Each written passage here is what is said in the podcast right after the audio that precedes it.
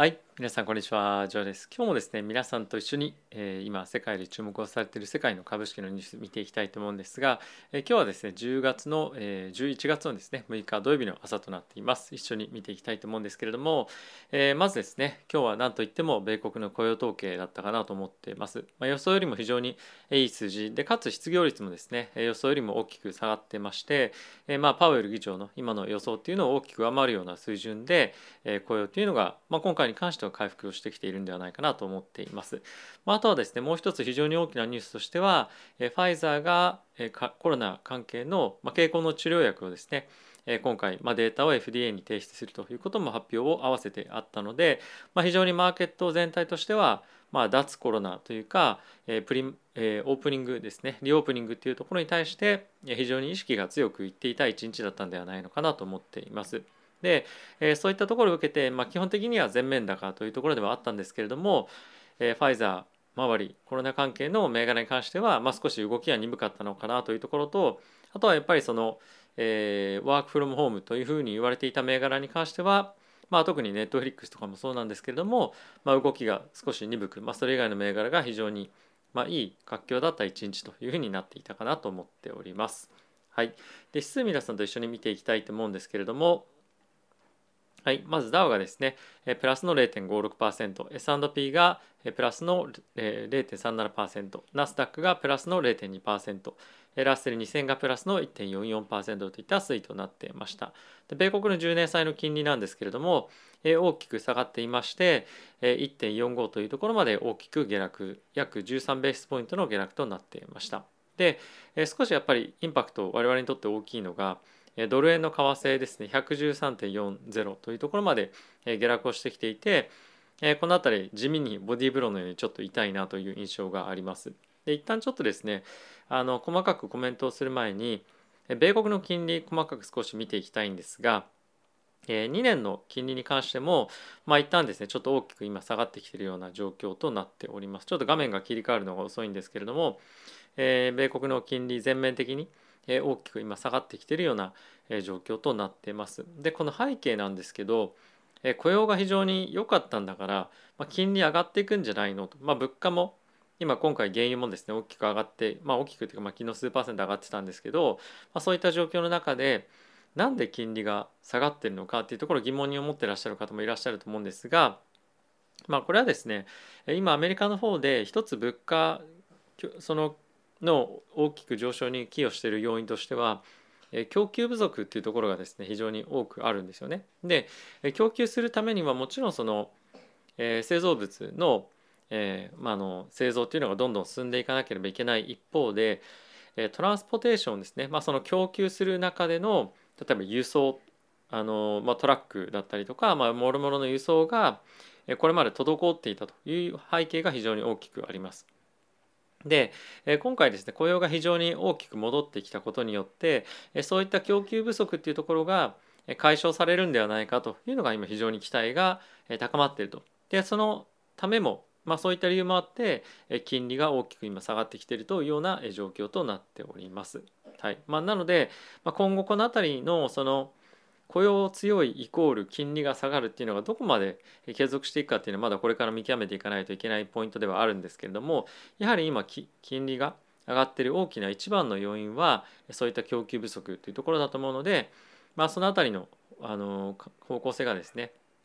まあ、大体分かってきてでかつあしっかりと供給不足っていうところが解消されていくよねっていうのが見えてくるようであればそのあたりもあの、まあ、金利っていうのも下がったりとかまた物価の上昇というところへのえ見通しというのも少しえ改善というかですね、まあ、少し落ち着いてくるんではないのかなと思っております。はい、まあもろもろちょっと見ていかないと利上げというところに対しての判断は少し難しいものがあるので、まあ、そのあたりは一概にちょっと判断はできないと思うんですがえ継続してえウォッチしていきたいと思います。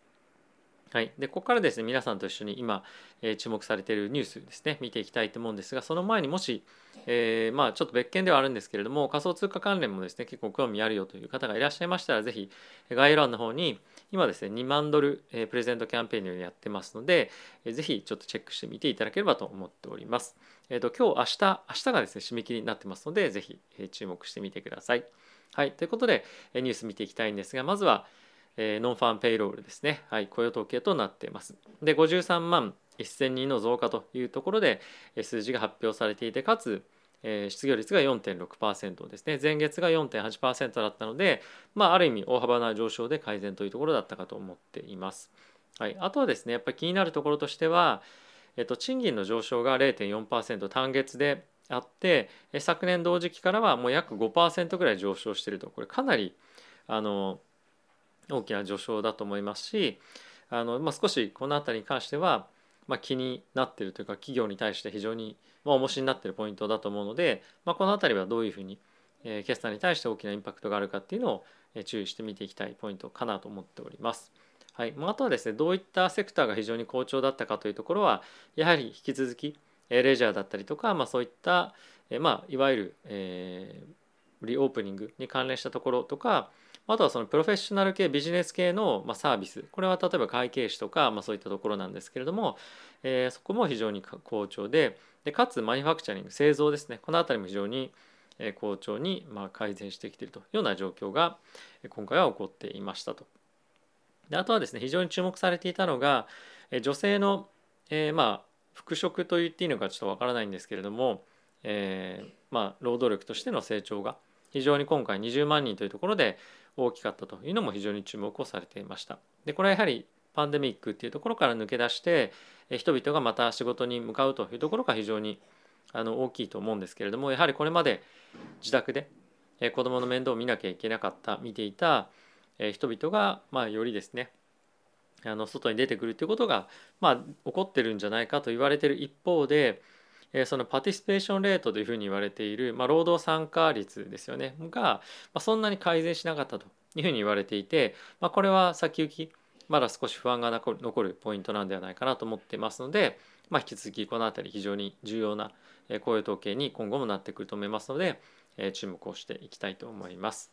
はい、次のニュースなんですが、えっ、ー、とあそうですねちょっとさっきのあの、まあ、雇用統計に関連してなんですけれども、まあ、10月に働けなかった労働者っていうところが100万人超戻ってきましたよと。でまあこれはデルタ感染っていうところが、まあ、一服してきたっていうところもあるので、まあ、これよりリオープニングというところに、まあ、強く意識されるような一つヘッドラインかなと思ったので、えー、ちょっとご紹介をさせてあ差し上げました。はい。で次なんですがファイザーのニュースなんですけれども、まあ、今回ですね彼らが持っている、えー、に持っているあの治療薬というかものがあってそれを、まあ、HIV 向けのものなんですけれどもコロナの患者に使うことによって89%も、えー、その入院率だったりとか死亡率が下げられるということが発表されてました。で今回これを受けてファイザーと、まあ、一緒にパートナーを組んでやっているバイオンテックですとかモデルナの株価も非常に大きく下落はしていたんですが、まあ、そのこういったところで治療薬が出てきたからといってワクチンっていうのは需要は下がらないので、まあ、今後どういうふうに本当になっていくのかっていうところは、まあ、意識されているところではあると思うんですが、まあ、それよりも以前に、えー、モデルナに関しては今後のその売れ行きっていうところについて、えー、見通し下げてたんですよね。なので、まあ、その辺りの影響も一緒にあって大きく、えー、まあ、損切りのフローっていうのも、まあ、出たんではないかなと思いますし、まあ、あのこういったものが出てくる中でじゃあよりその1回かかってこれ飲んで次に、まあ、かかりづらくなったりもするので必然的にそのワクチンの需要っていうのは、まあ、下がってもおかしくはないのかなと思うので、まあ、この辺り今入るのがいいのかどうかっていうのは、まあ、人によってあるかと思うんですけれども、まあ、あのそういったところにかけるよりも実際に今後リオープニングとして、えー、しっかりと決算が戻ってくるようなところに対して資金を入れていくというところの方が、まあ、可能性としては高いんじゃないかなと思うので、まあ、一つあの参考になればと思っております。はい、次なんですが、えっと、アメリカンエアラインがですね、えっと、まあ、シュアデスっていうんですか、フライトアテンダントの方の、えー、まあ、なんていうんですかね、あの、ホリデーシーズン中の給料を3倍に上げるという発表をしてました。で、これなぜかっていうと、えっと、ちょっと前に、まあ、この1ヶ月ぐらいの間に、まあ、大量のですねフライトのキャンセルがあったんですね。でこれ理由としては従業員の人々がまああのまあ、いろんな理由があって仕事を休むということが、まあ、多発したためフライトがまあできなかったんですよね。でそういったことが同じホリデーシーズンに、え起こらないように例えばそのホリデーをあのフライトアテンダントの方だったりとか取ることによって、え、飛行機を飛ばせなくなったりとかっていうことが、まあ、非常に多発する可能性があるので、まあ、給料を一気に上げるというニュースが出てました。でこれはアメリカンエアラインだけではなくて他のところに関しても同じように、ま、対対策を取るということらしいんですけれども、まあ、非常にやっぱりあの死活問題でもあるのでこの辺りをやっていかなければいけない一方で、えー、フライトアテンダントへの対してのこの支払い、まあ、ちょっとあの異常な給料の増額になってるかと思うので、まあ、この辺りどのように決算にインパクトあるのかっていうのは見ていかない一つのポイントかなと思っております。はい、えー、次のニュースいってみたいと思うんですが、こちらブルームバーグの方のニュースなんですけれども少し気になっているのがえっ、とあええありましたこれですね。えっ、と今アメリカの方でバイデン大統領が OPEC、OPEC プラスに対して増産しなさいということで原油をまあ採用しているですね国たち国に対してまあ非常にあの圧力をかけているような状況なんですけれども、まあ、今後、えー、原油価格がどうなっていくかというところに対してアメリカのシティグループだったりとかゴールドマンがまあ予想を出してますと。で、まあ、これはですね今コロナがまだまだあの心配ですよというのが OPEC、OPEC プラスが言っている、まあ、言い訳なんですけれども、まあ、今実際問題どうなってるかというと、まあ、この2社の調べによると、まあ、今ですね需要が非常に高まっているとすでに消費が高まっていて在庫はどんどんどんどん減ってきていると。で今アメリカの方がまあ戦略的に備蓄している原油を放出しているので、まあ、今のこの80ドル近辺に収まっているんですけれども、まあ、これをスローダウンさせることによって、まあ、さらに原油の価格が急騰する可能性があるので、まあ、この辺りはあの原油がの需要が弱まっていくという方向性よりも100ドルに向かっていく可能性の方が高いというところが言及がされていました。なのでま一旦ちょっと原油ですね弱含んではいますけれども今後100ドルに向かっていくシナリオの方がまあ可能性としては強いんじゃないかということではあるのでまだまだその原油の高騰っていうののあのリスクは見込んでおいた方がいいかなと思う一方でまあその原油株に対して入っていくかどうかっていうのはまた別の話かと思いますしやっぱりそのある程度マーケットは100ドルシナリオまではえー、まあ織り込んでる織り込んでるっていうとちょっとおかしいんですが頭の中には入ってると思うんですよね。なので、まあ、その辺りについてはまだおそらくヘッジファンドで原油関連の株持ってる人たちっていうのは、まあ、全部ポジションアウトしてないと思うので、まあ、原油価格が価格がまあ冬に向け向かって上がっていく際に、まあ、売り込んでいく、まあ、そのポジションを外していくんじゃないかなと思うので、まあ、その辺りはあの彼らにとってのヘッジファンドにとってのセリングクライマックスというかあの価格が上がっていく中での売却っていうのは、まあ、これからが本格化していくようなタイミングなんではないのかなと思っております。はい、あとはですねえっ、ー、とこちらの何でしたっけブルームバーグの方では、まあ、これぐらいかなと思っております。その一方で、えー、ウォール・ストリート・ジャーナルの方でちょっと見ていきたいものがあったんですけれども、えっと、こちらですね今アメリカの方でですね、え選挙がちょっと起こったりとか、えっと、来年の中間選挙に向けていろんな、まあ、攻防が行われているわけなんですけれどもバイデン大統領が、まあ、政権として100人以上の雇用者が、まあ、雇用をしている人が、まあ、従業員がいる企業に対してはワクチンの義務化というところを今推し進めていますと。でそれを受けて、まあ、いくつかの州がですねバイデン政権を今訴えているような状況にあるんですけれどもまあこれ何が、まあ、特に問題でこうやって皆さんにお伝えをしたいかっていうと